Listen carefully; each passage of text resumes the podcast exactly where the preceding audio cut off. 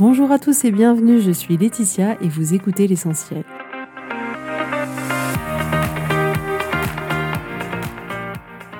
L'essentiel est le podcast de coaching où je partage avec vous les outils et les techniques pour vous permettre d'avancer et d'avoir la vie que vous voulez. Je souhaite vraiment que ce podcast vous inspire et surtout vous encourage à passer à l'action. Vous pourrez retrouver toutes les notes de l'épisode sur www.laetitiamonaca.com. Pour ne rien louper, abonnez-vous au podcast sur la plateforme d'écoute que vous utilisez pour être tenu informé des nouveaux épisodes. Et pour finir, si vous avez aimé ce podcast ou tout simplement que vous pensez qu'il peut aider d'autres personnes, Parlez-en autour de vous, ce serait super chouette. Et laissez-moi 5 étoiles et un petit mot sympa, ça m'aidera énormément à le faire découvrir et ça fait toujours plaisir. Voilà, je vous souhaite à tous une bonne écoute.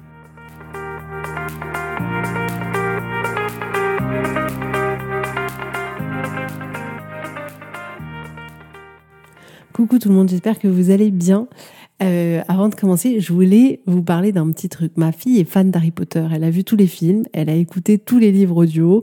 Elle en est au sixième livre d'Harry Potter.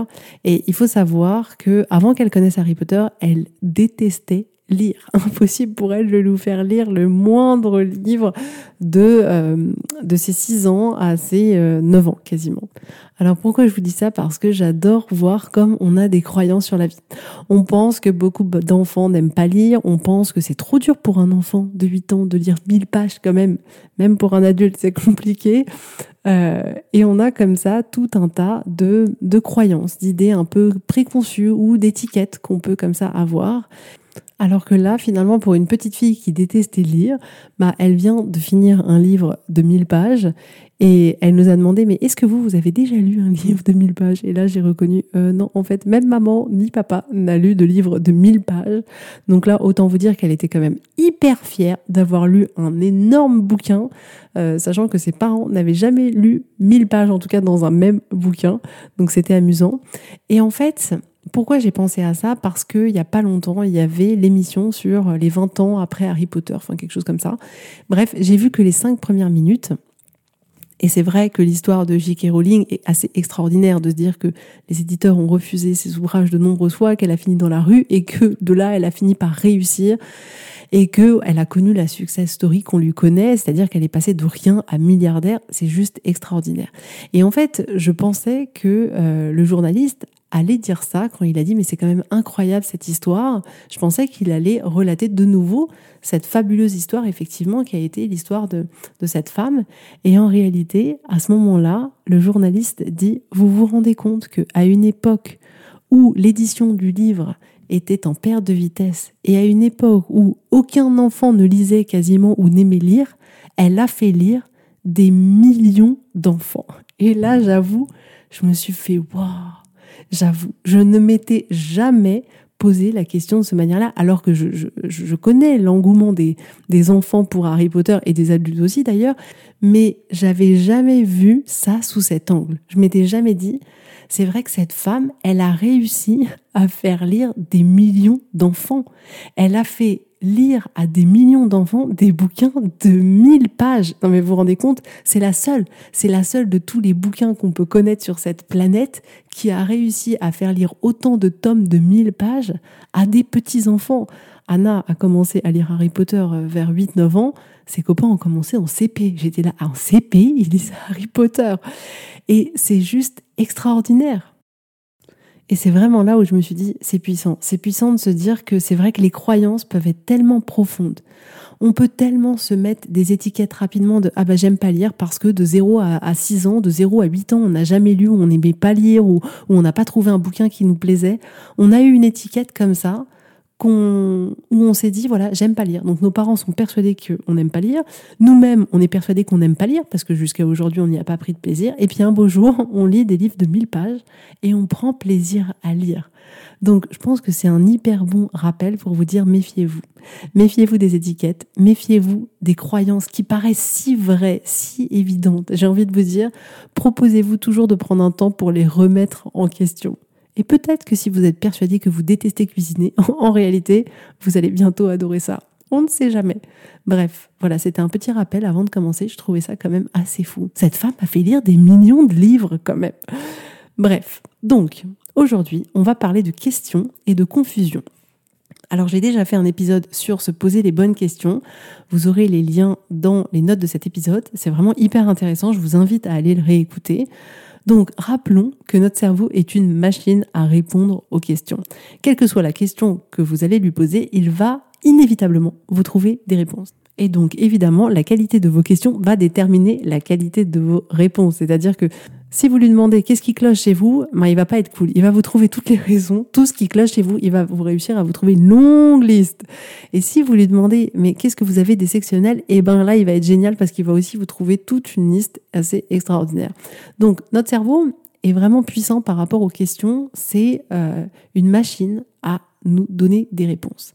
Donc c'est toujours important de garder ça en tête. Après, ce dont on va parler aujourd'hui, c'est que j'ai remarqué qu'il y avait des questions qui pouvaient nous générer beaucoup de confusion. Et la confusion, c'est clairement une émotion qui nous est pas utile parce qu'elle nous empêche, dans la majorité des cas, d'agir. Et c'est vraiment assez désagréable pour nous de se retrouver dans cette confusion-là. Et je voulais vraiment vous apporter ça aujourd'hui parce qu'on n'a pas conscience. On n'a pas conscience qu'il y a des questions qui paraissent mais tellement, tellement, tellement anodines et qui nous mettent dans une confusion mais euh, énorme. Et on pense comme ça qu'on est en train de se poser une bonne question, une question plutôt pertinente. On s'est dit elle est pas mal celle-là, et on n'a pas conscience qu'en réalité cette question elle nous empêche complètement d'avancer. Et donc, comment je me suis rendu compte de ça C'est assez amusant parce qu'en fait, ça a été un moment où je m'en suis rendu compte pour moi. Et je m'en suis rendu compte aussi pour mon mari. C'est-à-dire que je voyais que quand je me posais certaines questions, je me sentais pas forcément bien en fait. Je tournais en rond autour de cette question et euh, c'était hyper désagréable pour moi. Et en fait, il s'est passé la même chose avec mon mari, c'est-à-dire que je voyais qu'il se posait une question, il était en train de dire ouais voilà, faut que je vois euh, comment je vais faire pour euh, développer cette partie-là. Et en fait, j'ai senti, j'ai senti la confusion. J'ai senti, je vais voir comment faire, mais je sais pas comment faire. J'ai senti la confusion. Et là, je me suis dit, mais en fait, j'avoue, il y a un vrai sujet. C'est-à-dire que parfois, on peut se poser des questions et se sentir pas bien, se sentir perdu, se sentir confus. Et finalement, notre ressenti est un super indicateur. En réalité, je vous assure que vos émotions sont un cadeau précieux que l'univers nous a donné. C'est-à-dire que quand vous vous posez une question et que vous vous sentez pas bien, j'ai envie de vous dire, c'est peut-être que c'est pas la bonne question, ou que c'est peut-être c'est pas la bonne formulation, euh, de la question et la manière dont vous allez vous sentir est du coup un bon indicateur pour vous permettre de savoir est-ce que cette question, elle va m'être utile ou pas. Donc pour moi, les deux indicateurs qui permettent d'identifier si la question qu'on se pose, elle est pertinente ou si elle devrait être formulée différemment, c'est deux choses. C'est la première, c'est comment vous vous sentez quand vous vous posez cette question. Et la deuxième, c'est finalement, est-ce que la réponse, elle vient rapidement ou est-ce que ça génère un bavardage mental? Donc on peut se poser des questions vraiment hein, qui paraissent anodines et qui d'ailleurs en soi n'ont pas de problème de formulation. Et en soi, ces questions, pour beaucoup de personnes, elles vont générer des émotions très agréables, elles ne vont pas les mettre dans la confusion. Mais on est tous différents, on réagit tous différemment, donc c'est important de prêter attention à soi. Par exemple, si on se dit, bah tiens, qu'est-ce que je peux offrir à ma belle-mère? Il y a des personnes à qui cette question va, entre guillemets, j'allais dire, ne rien faire du tout, dans le sens où ne rien créer désagréable. Ils vont être curieux, enthousiastes, peut-être aimants, et du coup, ils vont se dire, mais c'est vrai, en fait, à ma belle-mère, je peux lui acheter ça, ça, ça. Il y a plein d'idées qui vont venir comme ça. Et donc, voyez comme, dans un premier temps, ça génère pas de confusion. Et dans un deuxième temps, bah, la, réponse à la question arrive assez facilement. Et dans ce cas-là, ça pose absolument aucun problème. Mais pour certaines personnes, quand elles se posent la question, bah, tiens, qu'est-ce que je peux offrir à ma belle-mère? Et là, à ce moment-là, pour certains, ça va générer de l'incertitude. Et le bavardage mental va arriver. C'est-à-dire que la réponse, on l'aura pas. Par contre, on aura tout le bavardage de l'ordre de bah, je sais pas quoi offrir, ça va pas lui plaire, je sais pas. Ah, il faut que je trouve un cadeau. Et il va y avoir ce bavardage-là qui va commencer. On peut être amené, par exemple, à se poser la question par où je dois commencer? Ça paraît anodin pour la majorité d'entre nous. Par où je dois commencer? Ok, c'est euh, factuel, c'est pas une question qui est mal formulée dans le sens où il n'y a aucun sous-entendu négatif qui pourrait engendrer une réponse négative. Non, c'est une question normale. Et voilà, pour certains, c'est complètement anodin. Ils vont se sentir très bien et ils vont se dire, ok, je vais pouvoir commencer par là. Et pour d'autres, cette question, elle va être source directement de confusion et de bavardage. C'est-à-dire, la personne va se dire, ben oui, mais par où je dois commencer? Il y a tellement de choses à faire. C'est quoi la première chose? Je sais pas quoi faire. Et c'est là qu'on peut peut-être effectivement supposer que la question n'est pas formulée d'une manière qui est utile pour cette personne en question. Si par exemple, on se demande, bah tiens, où est-ce qu'on peut aller cet été? Pareil, pour la majorité, ça va être hyper anodin, les réponses vont arriver. Ok, on pourrait aller en Bretagne, on pourrait aller là, dans le sud de la France, euh, louer quelque chose dans un camping, etc., etc. Et pour d'autres, cette question, elle va être source directement de confusion et de bavardage. Je sais pas où aller, je sais pas si ça va rentrer dans le budget, je sais pas où regarder. Et alors là, on retombe dans la confusion et le bavardage. Si par exemple vous vous posez la question, quel autre job je pourrais faire? Pour certains, aucun problème cette question. Ils vont se dire, ok, c'est vrai, je pourrais faire ça, ça ou ça. Peut-être que je pourrais tester ça aussi. Pour d'autres, cette simple question, quel autre job je pourrais faire, ça génère de la confusion, de l'incertitude et le bavardage commence. Je sais pas quoi faire, je vois pas quel autre job je pourrais faire, je suis pas en capacité de le faire, je vois pas comment je pourrais passer d'une activité à une autre, etc. Peut-être que vous pouvez vous demander comment je peux améliorer la relation avec mon fils parce qu'en ce moment c'est très compliqué à la maison. Pareil, hyper anodin, super question d'essayer de voilà de voir quelles sont les possibilités qui s'offrent à vous. Donc pour certains, aucun problème. Pour d'autres, beaucoup de confusion. du coup, la réponse ne vient pas. Par contre, le bavardage, lui, arrive. Et à ce moment-là, on dit, mais vraiment, je ne sais pas quoi faire, je vois pas comment ça peut s'arranger. Mais on ne trouve pas de réponse à cette question qui pourtant est une question très pertinente. Donc on voit bien que ces questions en soi, elles sont bien formulées. C'est-à-dire que, comme je vous disais, il n'y a pas de sous-entendu négatif. Qu'est-ce que je peux offrir à ma belle-mère? Par où je dois commencer? Où est-ce qu'on peut partir cet été? Quelle est la meilleure organisation pour la maison? Qu'est-ce que je peux arrêter de manger? Quel autre job je pourrais faire? Comment je peux améliorer la relation avec mon fils? Des questions, des très bonnes questions. Et donc ces questions paraissent si anodines et si bien formulées que on ne pense pas que peut-être ce serait plus pertinent de se poser la question différemment. Donc ce que je voudrais vous proposer, c'est vraiment d'essayer de prêter attention et de remarquer quand vous vous posez une question qui paraît anodine, comment vous vous sentez. Je vous assure que c'est un super indicateur. L'émotion que vous allez ressentir en vous posant la question va vous donner des informations et vous permettre de voir si oui ou non cette question, vous allez pouvoir l'utiliser au maximum. Donc, comment faire dans les situations où finalement on se rend compte que quand on se pose une question, ça génère beaucoup plus de confusion qu'autre chose? Dans ces situations-là, la première étape, c'est toujours d'observer. Observez déjà dans un premier temps quand vous vous posez la question comment vous vous sentez. Si vous vous sentez OK, c'est très bien. Si vous sentez que la confusion et le bavardage mental arrivent, c'est probablement que cette question pourrait être posée d'une manière qui vous est plus utile. Alors vous me direz comment? Donc la première étape, comme je vous l'ai dit, c'est vraiment comment je me sens. Ensuite, la deuxième étape, c'est par rapport à cette question. Demandez-vous qu'est-ce que vous voulez vraiment? C'est votre deuxième étape, c'est hyper important. Qu'est-ce que vous voulez vraiment comme résultat? Ensuite, la troisième étape, ça va être de reformuler cette question pour qu'elle vous soit utile. Là, j'ai remarqué qu'il pouvait y avoir plusieurs possibilités. C'est-à-dire que pour reformuler cette question, vous allez devoir vous appuyer déjà sur le résultat que vous voulez obtenir, donc votre question précédente, et vous allez du coup vous proposer de reformuler cette question au travers du résultat que vous avez déterminé et essayer vraiment d'être précis et vous pouvez aussi parfois vous demander, OK, c'est quoi la première action que je peux faire Ou c'est quoi cette petite chose que je peux faire Ou c'est quoi le minimum acceptable que je peux faire? Et donc, la quatrième étape, c'est d'obtenir une super réponse à votre super question. Donc, ce qu'on va faire, c'est que on va reprendre les exemples précédents et on va voir de quelle manière on peut reformuler la question. Donc imaginons qu'on se pose la question qu'est-ce que je peux offrir à ma belle-mère? Et on sent que euh, cette question nous met plus dans la confusion qu'autre chose. Donc là, on peut se demander qu'est-ce que je veux vraiment comme résultat? Et donc là, peut-être certains vont dire bah, en fait le résultat c'est que je veux offrir quelque chose qui fait plaisir à ma belle-mère. Peut-être que d'autres diront le résultat que je veux c'est juste offrir quelque chose à ma belle-mère, c'est tout. Et donc une fois qu'on sait quel résultat on a envie d'avoir, on va pouvoir commencer à essayer de trouver une autre formulation pour cette question-là en essayant de prendre le résultat qu'on veut obtenir et voilà, d'essayer d'avoir une question plus précise ou d'essayer de voir quelle pourrait être la première étape, la première petite chose qu'on pourrait faire. Et effectivement, cette question, au lieu de se poser la question qu'est-ce que je peux offrir à ma belle-mère, qui était finalement peut-être aussi trop large pour nous, qui nous mettait dans la confusion, on peut se dire qu'est-ce que ma belle-mère aime et que je pourrais lui offrir? Ça paraît rien, mais à partir de ce moment-là, on va dire bah, c'est vrai. C'est vrai qu'elle aime le thé, qu'elle aime les bonbons, qu'elle aime euh, les Vichy à la menthe, tout ça, ce que vous voulez. Et là, vous allez dire ah ben c'est vrai, je peux lui offrir ça.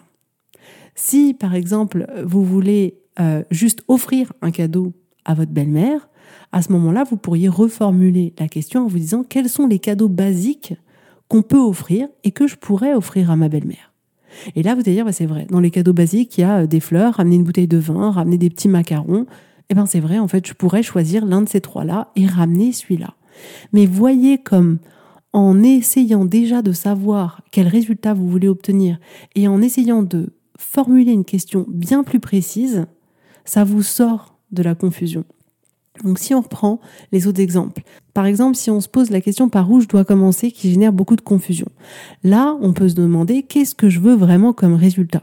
Et là vous allez probablement vous dire bah, en réalité ce que je veux c'est avant tout commencer. Commencer ce truc-là. Et donc là, vous allez pouvoir reformuler votre question en vous demandant c'est quoi la première action que je peux faire demain pour commencer? Et vous voyez que en étant plus précis dans la question, c'est-à-dire au lieu de se dire par où je dois commencer et se dire à la place quelle est la première action que je peux faire demain pour commencer, ça change complètement. Le ressenti que l'on avait auparavant de, confusion va complètement s'effacer et on va dire mais c'est vrai, demain, comme première action, je pourrais envoyer un mail si c'est quelque chose de professionnel, ou peut-être que demain, comme première action, si on se dit pas euh, par où je dois commencer pour ranger la maison, la première action, ça pourrait être, bah, effectivement, je pourrais demain commencer à ranger euh, le seau qui traîne dans le couloir.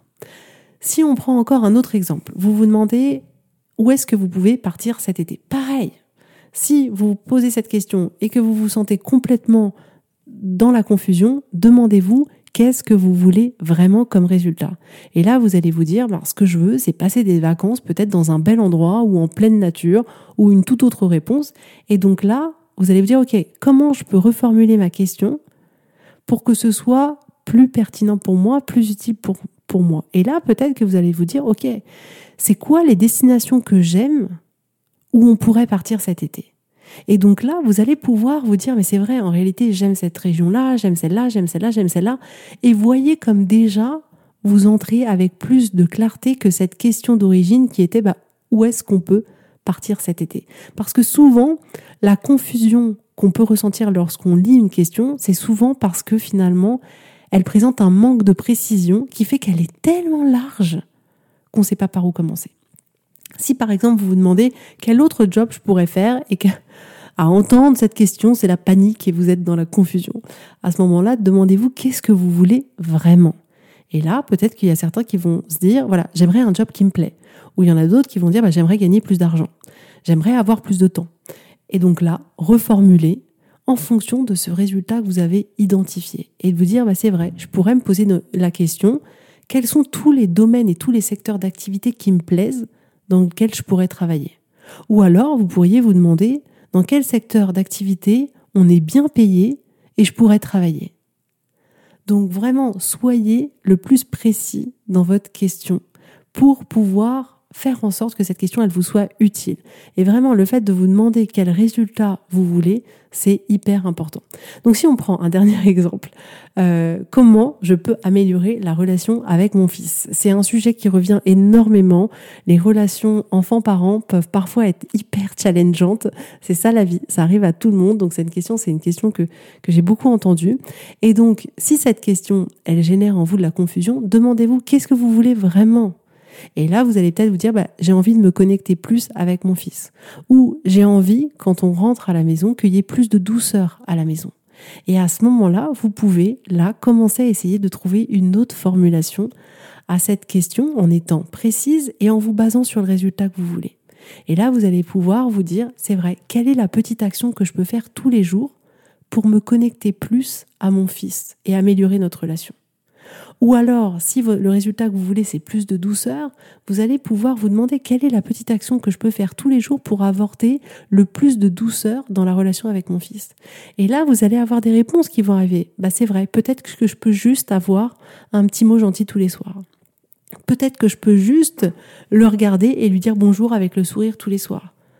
Et le fait d'être précis, encore une fois je dis, le fait d'être précis et le fait de, vraiment savoir et de d'avoir la curiosité de vous demander mais qu'est-ce que vous voulez vraiment, ça va tout changer dans la formulation de cette question et dans les réponses que vous allez obtenir. Mais vraiment, pour moi, ça a été une révélation. Je fais wow, wow, wow, wow, qu'est-ce qui se passe, Laetitia, quand je me suis rendu compte que je me posais des questions qui me paraissaient tellement pertinentes et je restais bloquée sur ces questions pendant des semaines, je me disais non, non, mais c'est pas possible, il y a un problème.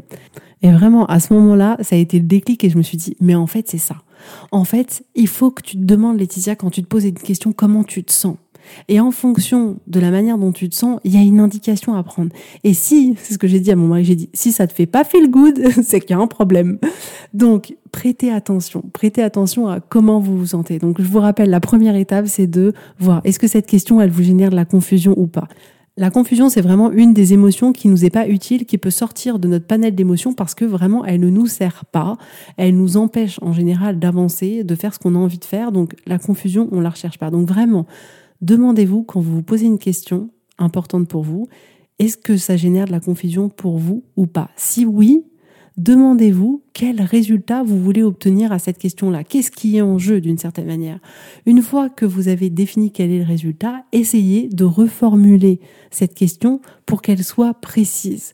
Vous pouvez vous aider aussi en vous disant quelle est la petite chose, quelle est la petite action que je peux faire, quel est le minimum et reformuler votre question pour qu'elle vous soit plus utile, qu'elle vous permette d'avancer. Mais vraiment, ça paraît à rien, mais en fait, ça arrive tellement de temps où finalement, c'est presque des questions qui nous mettent une charge mentale. Rien que se poser la question en soi, c'est déjà fatigant.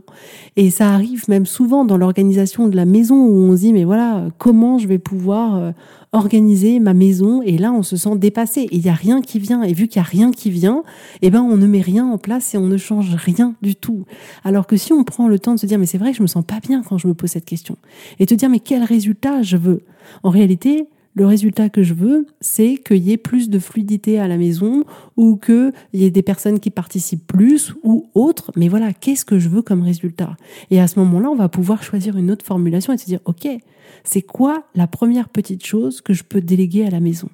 Ou quelle est cette chose que je peux demander à mon fils ou à ma fille de faire, etc., etc. Donc vraiment, j'espère que je vous ai donné assez d'exemples, mais essayez comme ça de l'appliquer dans votre quotidien, de prêter attention. Est-ce qu'il y a des questions comme ça que vous vous posez qui restent un peu sans réponse et qui finalement vous créent plus de confusion qu'autre chose? Et appliquer cette méthode-là, objectivement, moi pour le moment ça marche à tous les coups. Donc n'hésitez pas à utiliser cet outil-là et voilà. Donc j'espère que ça vous aidera. N'hésitez pas à me faire vos retours. N'hésitez pas à partager euh, cet épisode aux personnes que ça pourrait aider. Sinon, on se retrouve bah, la semaine prochaine sur cet épisode ou sur Instagram. En tout cas, je vous souhaite à tous une très belle journée, un très beau week-end et je vous dis avec grand plaisir à la semaine prochaine. Bisous, bisous, bye bye.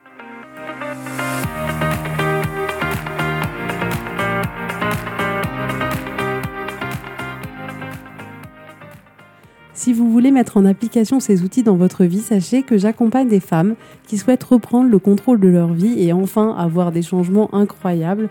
Donc si vous aussi, vous voulez que votre vie change, contactez-moi sur www.laetitiamonaca.com/contact. Je serai ravie de travailler avec vous et de vous accompagner. Vous allez voir, ça va vraiment tout changer.